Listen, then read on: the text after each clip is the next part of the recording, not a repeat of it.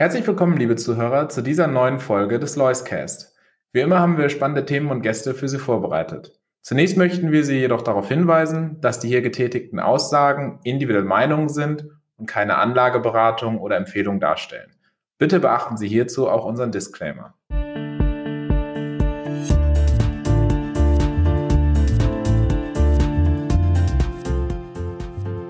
Ja, herzlich willkommen zu dieser neuen Folge vom Loiscast. Heute bei uns zu Gast äh, Herr Dr. Christoph Bruns. Schönen guten Tag, Herr Dr. Bruns, und liebe Grüße nach Chicago. Ja, so ist es, Herr Riemann. Ich danke ganz herzlich. Ja, wir wollen uns heute mal ein wenig mit Ihnen als Person beschäftigen. Äh, Herr Dr. Christoph Bruns ist vielen ein Begriff als Portfolio-Manager, früher vom Uni Global, äh, mittlerweile bei der Lois AG seit vielen, vielen Jahren und natürlich auch aus den Veröffentlichungen, die Sie gemacht haben. Ihr Buch Portfolio Management gehört ja auch zur Standardliteratur in einigen BWL-Kursen. Aber wir wollen mal ein wenig tiefer schauen und uns ein wenig damit beschäftigen, wie Sie denn überhaupt zu diesen ganzen Positionen gekommen sind und wie Ihr Werdegang eigentlich so aussieht. Äh, steigen wir vielleicht bei der ersten Frage ein, die einen allen auffällt. Warum eigentlich Chicago jetzt? Ja, das ist eine berechtigte Frage. Das hätte man auch nicht für möglich gehalten, als ich ein äh, junger Mann war oder Kind. Aber da zeigt sich eben, wie offen die Welt ist und was äh, alles passieren kann. Also zunächst mal ist es so der Grund, warum ich in den USA gelandet bin. Das ist meine Gattin. Ich habe eine Amerikanerin geheiratet und dann war ja irgendwann zu entscheiden, als es um Kinder geht, wo will man sich niederlassen. Und man kann sich schon denken, die Frauen wollen gern an die eigene Mutter mit ran, denn dann hat man Unterstützung für die Kinder so sind dann oft die Argumente. Jedenfalls, wir mussten uns entscheiden, was wir machen wollen und dann haben wir uns für Chicago entschieden. Ursprünglich äh, kommen Sie aber aus dem Münsterland. Ja, das kann man sagen. Und ich glaube, in gewisser Weise äh, merkt man mir das auch an. Ich habe eine gewisse Bodenständigkeit. Nennen wir sie mal äh, in meinem Fall eine Prinzipiengläubigkeit. Ich äh, arbeite mit Prinzipien die ich auch nicht schnell fallen lasse, sondern die leiten eigentlich mein Arbeiten, mein Denken. Und ich war auch gut beraten damit, denn wenn man sich an gewisse Prinzipien hält, die überdauern ja die Zeiten, die durchaus von Moden geprägt sind, aber dann fährt man ganz gut. Also ich kann damit mich nicht beklagen und ich schreibe das etwas meiner münsterländischen Heimat zu. Gibt es Eigenschaften, die den Münsteranern nachgesagt werden? Ja, man sagt ihnen eine gewisse Sturheit nach, äh, allgemein den Westfalen, ja. Man spricht auch manchmal von einer gewissen Schwerblütigkeit. Äh, damit soll gesagt werden, nun ja, es dauere etwas, äh, bis man mit solchen Leuten warm wird. Andererseits muss ich Ihnen berichten, Herr Riemann, äh, mir gegenüber hat man äh, oft gesagt, eigentlich passen Sie gar nicht daher. Sie sind ja eher wie ein Rheinländer, eher ein bisschen extrovertiert. Sie sprechen gerne, sind nicht verschlossen und man kann sehr schnell auch ins Gespräch kommen. Darin erkenne ich mich eben auch. Ansonsten gilt ja noch das äh, Wort, ne, das sagt man in Nordrhein-Westfalen manchmal, die Westfalen liefern, was die Rheinländer versprechen. Das mag etwas überzogen sein, aber äh, ich fühle mich also äh, wohl mit meiner Herkunft. Ich sehe, da ist eine gewisse Bodenverwurzeltheit, eine Festigkeit äh, in den Prinzipien und wir liefern auch. Es muss was getan werden. Es geht nicht nur um das Reden, sondern man muss was leisten, man muss vorangehen, die Dinge anpacken, nach vorne gucken das erkenne ich dort schon in diesem Menschenschlag, aber am Ende soll man es auch nicht überbewerten. Also ich bin ja rumgekommen ein bisschen in der Welt, sicher auch in Deutschland. Ich habe überall nette, tatkräftige, kompetente Leute kennengelernt und ich glaube, äh, da passe ich auch gut rein. Ja, nehmen Sie uns doch mal vielleicht ein wenig mit, äh, wenn wir den Werdegang, wir haben jetzt hinten angefangen, äh, wollen aber durchaus nochmal auch an den Beginn äh, springen. Ähm, Ihr Studium haben Sie gemacht an der Uni auch in Münster. Ja, ja, da kann man mal sehen, nicht? Man bleibt lange quasi äh, an dem eigenen äh, Herd äh, hängen, lokal, und dann äh, treibt es einen doch in die Ferne. Äh, andere sind ja früh raus von zu Hause und kamen dann später zurück. Bei mir ist es umgekehrt äh, verlaufen. Aber zunächst mal war ja in meiner Kindheit äh, nicht durchaus klar, dass ich Richtung Finanzmarkt gehen würde.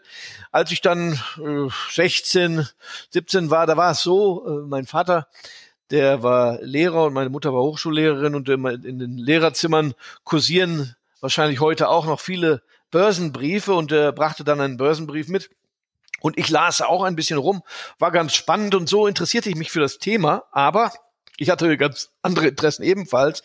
Ich äh, folgte dem Sport, Fußball insbesondere. Ich hätte mir denken können, auch Sportreporter zu werden. Das hat mich damals äh, durchaus angezogen. Es gab Leute, die sagen, es gäbe eine gewisse Zungenfertigkeit. Insofern, das interessierte mich. Allerdings äh, hatte ich auch stets eine Neigung zum Thema Philosophie. Ich hätte das gerne auch wohl studieren wollen mögen. Aber als ich darüber nachdachte, war ich der Meinung, äh, das ist gut, aber die Reihenfolge ist falsch. Es ist klüger im Leben, erstmal quasi für die Notdurft zu sorgen und dann kann man sich vielleicht ein bisschen auch als Luxus um die schönen Themen vielleicht die Philosophie kümmern. Und genauso ist es auch gekommen. Ich habe mir dann im Laufe der Jahre eine schöne Bibliothek auch zusammengekauft, gerne auch auf Flohmärkten und dann auch viel gelesen. Mich hat das immer interessiert, aber es hat sich als klug erwiesen, als Präferenz zunächst mal dem Kapitalmarkt Aufmerksamkeit zu schenken. Und wann stand in Ihrem Studium dann fest, dass es Richtung Finanzmarkt gehen sollte? Ist es, also haben Sie normal BWL studiert damals auf Diplom? Das habe ich zwar, aber das war zunächst noch nicht ganz klar. Es war dann so, ich hatte ja angedeutet, mein Vater brachte einen Börsenbrief mit. Ich schaute mir das an. Ich fand das ganz, ganz faszinierend. Das ist ja oft so bei den jungen Leuten. Heute ist es auch gewiss wieder so, wenn Sie mal an diese Modethemen denken, Krypto und Tech-Aktien und Tesla und wie heiß das alles ist. Das zieht quasi die jungen Leute an, weil das spannend ist. Das verstehe ich. Das Thema Börse ist ein Faszinosum. Und als ich jung war, war es ganz genauso. Und dann äh, war es tatsächlich so.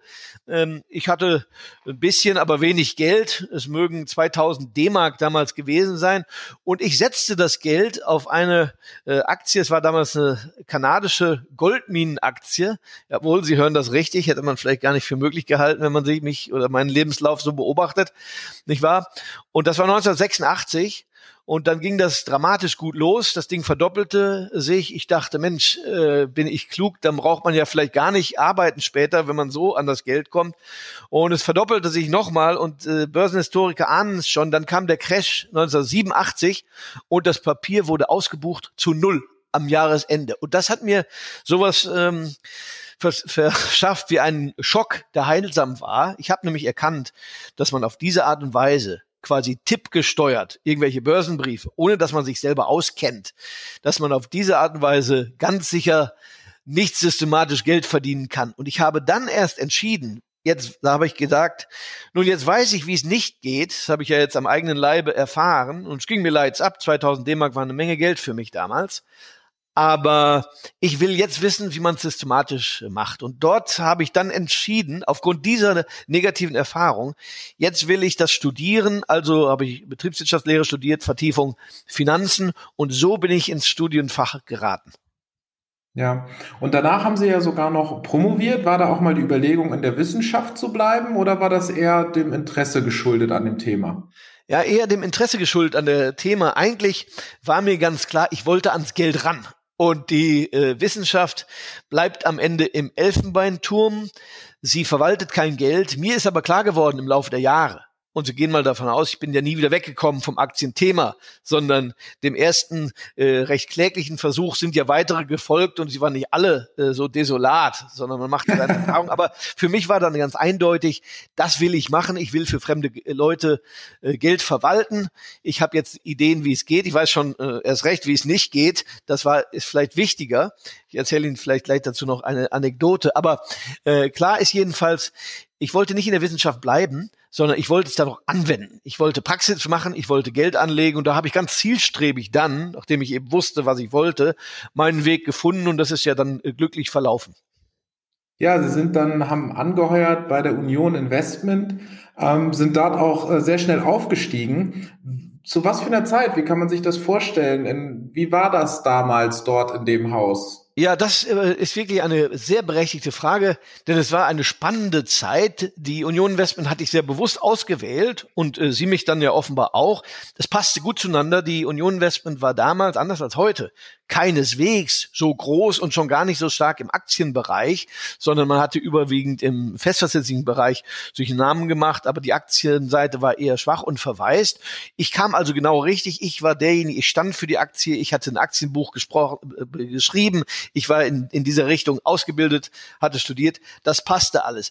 Ähm, ich stieg also ein ins Portfolio Management und es zeigte sich, na ja, äh, das passt ganz gut, man kann mich gebrauchen, hier gibt es was zu tun. Mir war ganz klar, dass die Union Investment eigentlich ja den besten Vertriebsapparat Deutschlands hat, neben den Sparkassen.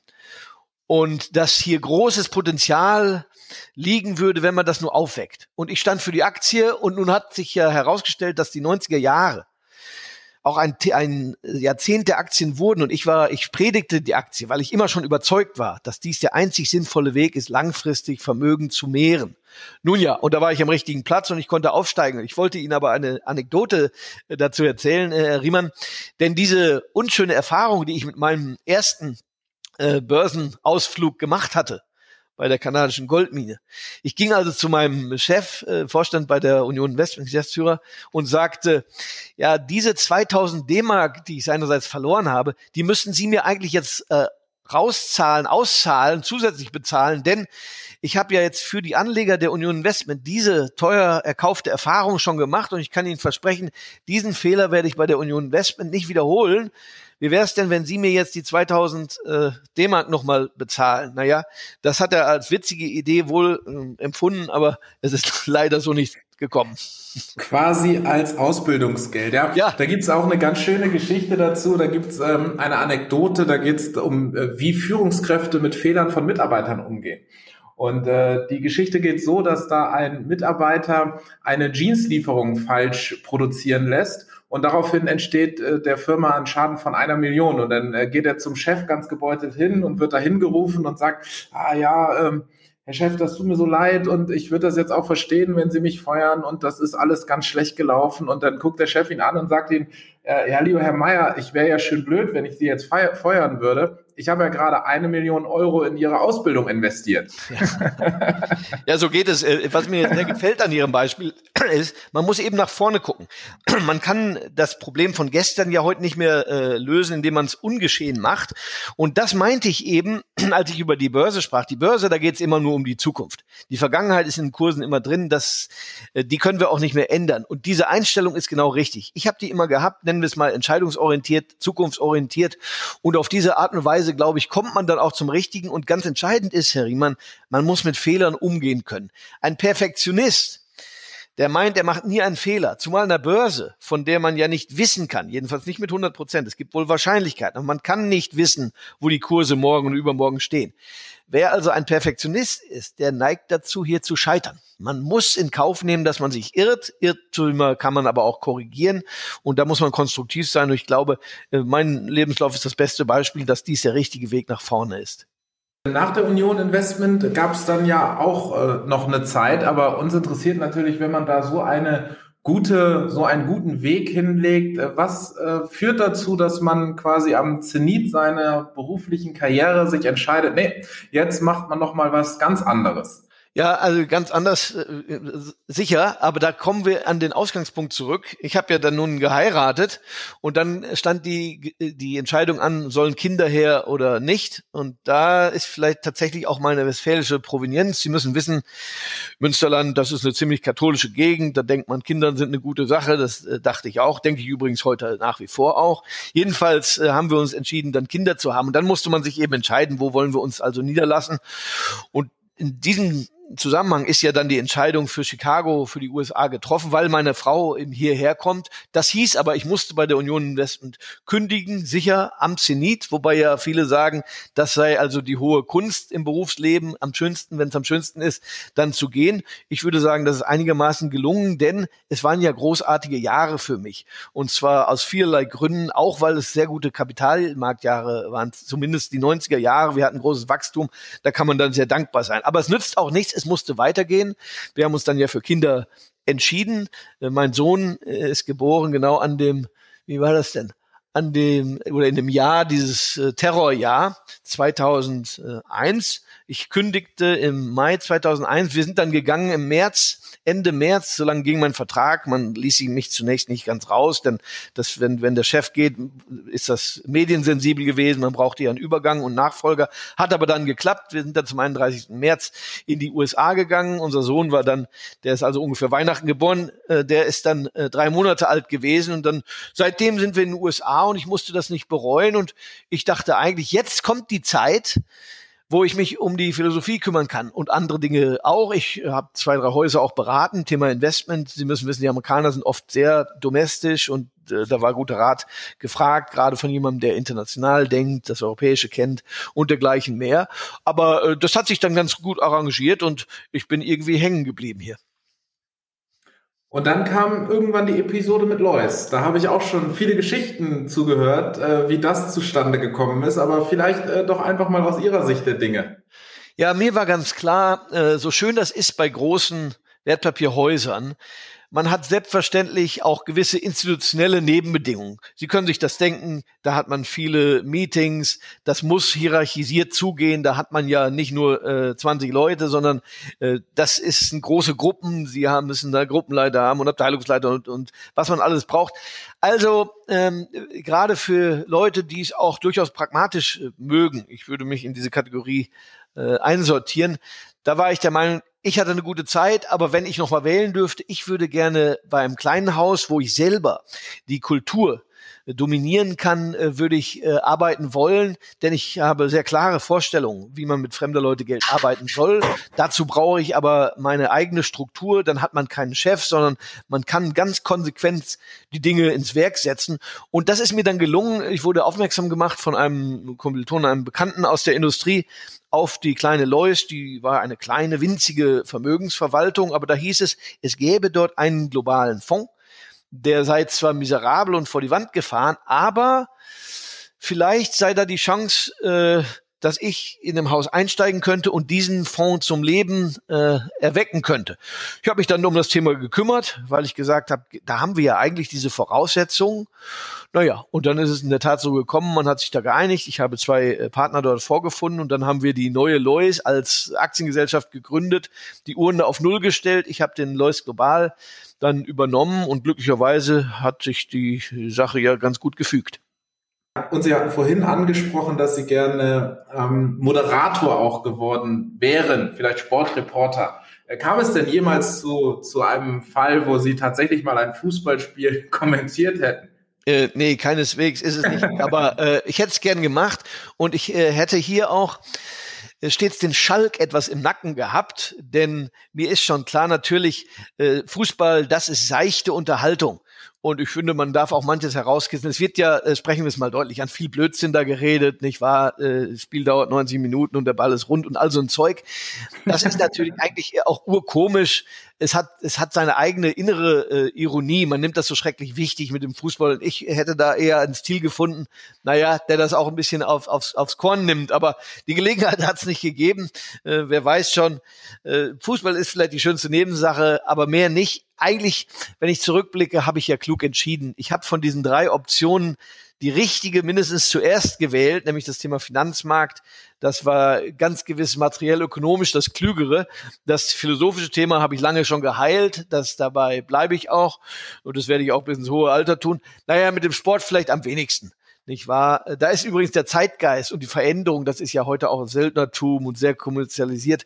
Also, ich bin ganz froh, dass es so gekommen ist, wie es gekommen ist und nicht anders. Oft gibt es ja auch, ähm, verändert man sich ja auch, wenn man äh, umzieht und so lange in einem anderen Kulturkreis lebt. Fühlen Sie sich jetzt als, als Amerikaner oder fühlen Sie sich als Deutscher in Amerika? Ja, zunächst mal sage ich äh, hier als Philosoph, ähm, die Zeiten ändern sich und wir verändern uns mit ihnen. Ich denke, das ist Marc Aurel, der diesen Hinweis, der römische Kaiser, gegeben hat, großer Humanist, nebenbei gesagt. Selbstverständlich, wir verändern uns immer. Und dort, wo wir sind, äh, dort wird man Einflüsse auf uns nehmen und haben. Letztendlich glaube ich aber, dass ich äh, ein Deutscher in Amerika bin und nicht umgekehrt. Liegt gewiss auch daran, dass ich ja meine deutsche Identität überhaupt gar nicht abgeben will, sondern ich bin sehr froh, dass es so ist. Ich bekenne mich zu ihr, ich spreche Deutsch, eher auch äh, ohne die Anglizismen. Hier, wenn ich mich unter den Amerikanern bewege, ja gut, das Englische, das ist geläufig, alles kein Thema, aber ich denke doch, da bin ich viel zu deutsch, das werde ich wohl auch bleiben. Ja, und äh, Sie hatten angesprochen, Sie sprechen Deutsch. Wie werden die Kinder da erzogen? Sind die dann äh, in Deutsch und in Englisch fit oder äh, schlägt dann da das äh, Englische das Deutsche? Das ist eine sehr gute Frage, schon allein deshalb, weil ich doch hier sehr verschiedene Modelle beobachtet habe. Für mich gab es überhaupt keine Frage. Ich spreche mit meinen Kindern ausschließlich Deutsch, habe das vom Tag eins getan und das hat nun die große Frucht zur Folge, dass beide meine Kinder äh, Deutsch und Englisch sprechen, gleichermaßen. Natürlich gibt es sowas wie eine Muttersprache. Wenn man unbedingt wählen müsste, warum muss man das? Dann würden wahrscheinlich die Kinder das Englische wählen. Aber nichtsdestotrotz, sie sprechen beide äh, fließend Deutsch. Das ist wunderbar. Ich spreche nach wie vor jeden Tag nur Deutsch mit meinen Kindern. Dann könnt ihr sich bald quasi wieder für BWL an der Uni Münster einschreiben, wenn ich das richtig sehe. Ja, das können Sie. Sie müssen ja äh, wissen, die, das Studieren ist in den USA sündhaft teuer. Das Bildungssystem ist ja völlig anders strukturiert. Demgegenüber sind wir in Deutschland im Schlaraffenland. Ja, ob es denn so weit kommt, das werden wir da sehen. Aber grundsätzlich ist das denkbar, denn Sie haben ja auch einen deutschen Pass. Den braucht man ja nun mittlerweile auch. Damit haben sie ja völlige äh, Bewegungsfreiheit innerhalb Europas. Das ist ein Riesenprivileg. Nicht, wenn ich mit anderen hier spreche, sagen, Mensch, die haben einen deutschen Pass, die können was, für die ist das Leben so offen. Die haben einen amerikanischen Pass, einen deutschen Pass, die können sich frei bewegen in der gesamten westlichen Welt. Sie können sich überall niederlassen. Sie dürfen überall arbeiten. Also das sind ja Privilegien, äh, herrlich. Da haben meine Kinder es gut. Ich, ich sage das nicht aus einer Klageposition. Ich habe es auch immer äh, gut gehabt. Ich habe aber keinen amerikanischen Pass. Äh, ich habe einen deutschen Pass und das ist auch gut so. Aber die Kinder haben da große Möglichkeiten und äh, ich freue mich, dass die Welt sich so positiv dann auch entwickelt hat. Sehen Sie da denn schon Chancen, dass da ein nächster kleiner Fondsmanager heranwachsen kann? Ja, Sie, Sie, da legen Sie mal den Finger in die Wunde. In der Tat ist es so, mein Sohn hat längst Blut geleckt und das Thema, wir sprachen es ja schon an, Herr Riemann, ist ein Faszinosum-Thema. Und wenn man einmal mit der Nase da reinkommt, dann ist es spannend und mein Sohn hat dann äh, als erste Lektüre von mir bekommen äh, die Aufsätze von Warren Buffett Intelligent Investor hat er gelesen. Naja, und jetzt haben wir ihn, wenn Sie so wollen, auch schon äh, abhängig gemacht von den Dingen. Der steht schon im Thema, also das wollen wir mal sehen. Äh, ich bin da ganz zuversichtlich, da wird noch was kommen. Jetzt, jetzt müssen Sie uns aber noch verraten, Sie haben ja auch mehr als nur ein Kind. Äh, um, über, welche El Alter, über welches Alter reden wir denn, denn hier überhaupt? Ja, ja, mein Filius, der ist 19 geworden. Jetzt, das ist ja eine spannende Zeit, nicht wahr? Äh, und meine Tochter 16, da darf man schon Auto fahren in den USA, da darf man immer etwas Sorge gleich mitbringen, aber das klappt mittlerweile. Die Tochter hat mit der Börse noch recht wenig zu tun. Ich habe aber festgestellt, das ist interessant, meine Tochter hat einen Bekleidungshandel quasi aufgesetzt äh, in ihrem Schülerkreis. Äh, sie kauft und verkauft an Mitschülerinnen. Sie handelt quasi mit Bekleidungsteilen. Äh, das ist ganz spannend. Da heißt es, oh, ich muss da und da hinfahren, da muss ich ein Stück abholen und da muss ich Geld abholen. Das ist ganz interessant. Vielleicht wird das etwas Merkantiles mit dem Mädchen. Sehr schön. Jetzt äh, wird uns natürlich alle noch interessieren, äh, Sie sind ja nun schon viele, viele Jahre dabei. Was haben Sie denn jetzt noch vor? Ja, was haben wir äh, vor? Grundsätzlich hat mich ja ein äh, großes Thema beschäftigt, das hieß Aktienkultur in Deutschland. Ich war immer unzufrieden damit, dass die Deutschen die Anlage in den Unternehmen verschmähen, dass man einen Bogen um die Börse macht, die Börse ist schlecht irgendwie beläumen und da heißt es immer Risiko, Risiko und da soll man nicht machen. Nun wissen wir aber, es gibt keine Zinsen mehr, die Politik war auch nicht gerade förderlich für die Aktienanlage. Eigentlich war das mein Wunsch, hier zu helfen, die Aktienanlage zu popularisieren und zwar zum Wohle des Volkes. Ja, mal schauen, äh, ob das noch weitergeht. Jetzt haben wir aktuell eine Börsenphase, wo möglicherweise die Gefahren und Risiken größer sind als die Chance. Und natürlich ist es oft so, in solchen Phasen drängen dann die Leute äh, finalement zur Börse. Das endet dann mitunter unglücklich. Äh, wird sich weisen, also ich könnte mir vieles denken, was man noch machen kann. Bin ja 54 geworden vor wenigen Wochen. Ach, da ist man noch nicht in dem Alter, wo man darüber nachdenkt, was man sich später mal als Ruheständler vornehmen soll. Äh, warten wir es noch bitte ab. Und mit diesem schönen Schlusswort bedanken wir uns bei unseren Zuhörern. Bleiben Sie gesund.